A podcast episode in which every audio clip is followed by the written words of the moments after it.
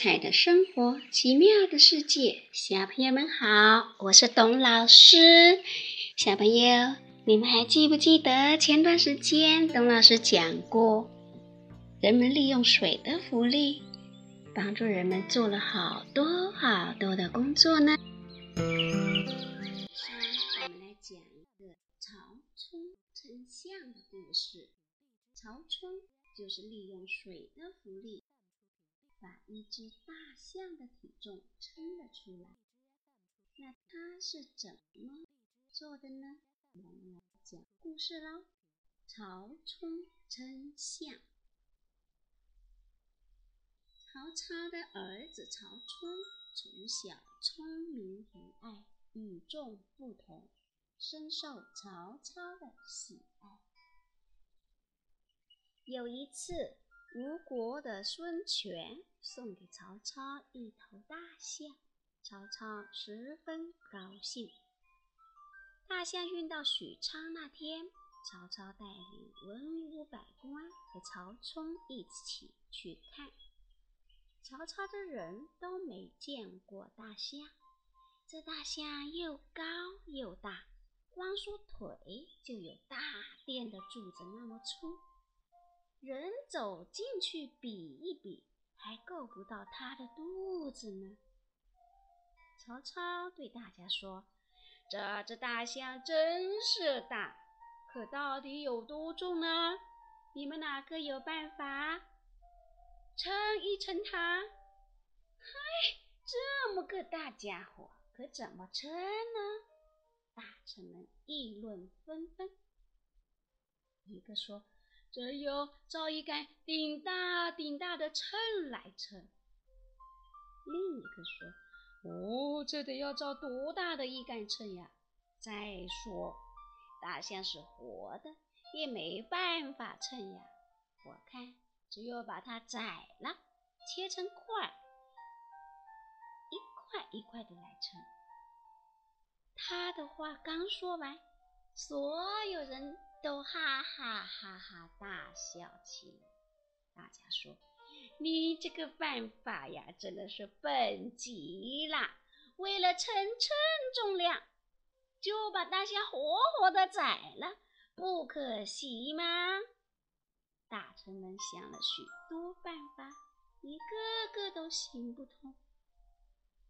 哎呀，这可真叫人为难呀！这时。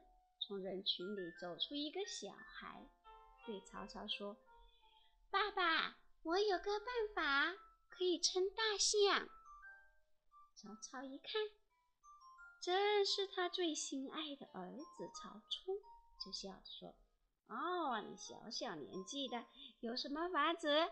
你倒说说，看看有没有道理。”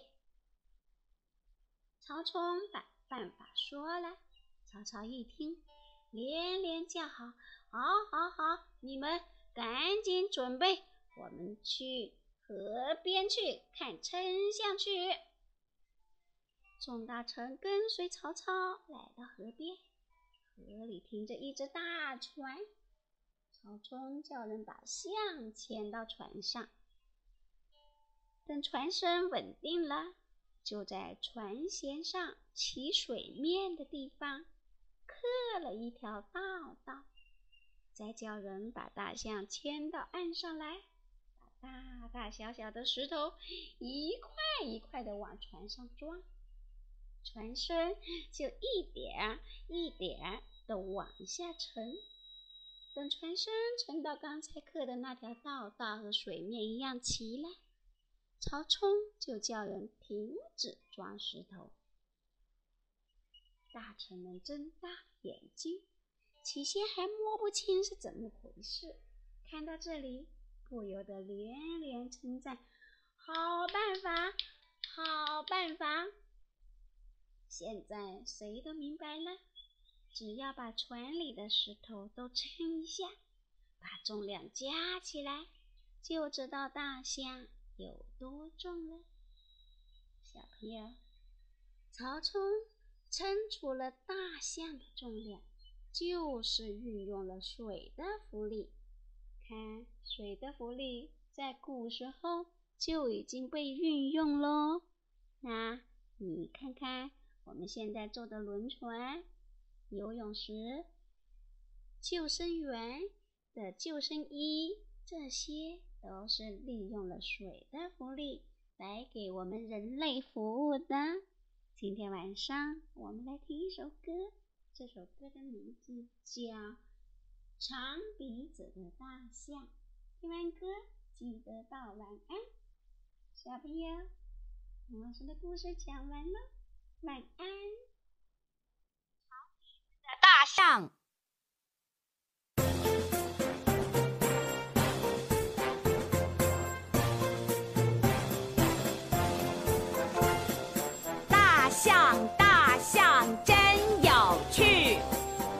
鼻子好神气，打个招呼玩游戏。大象大象真有趣，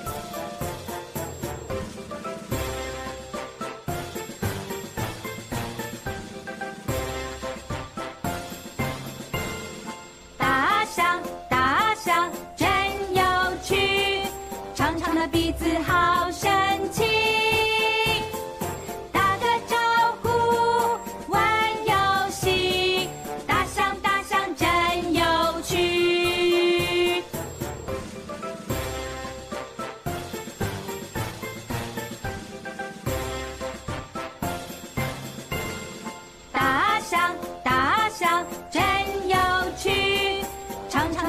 子好神奇，打个招呼玩游戏，大象大象真有趣。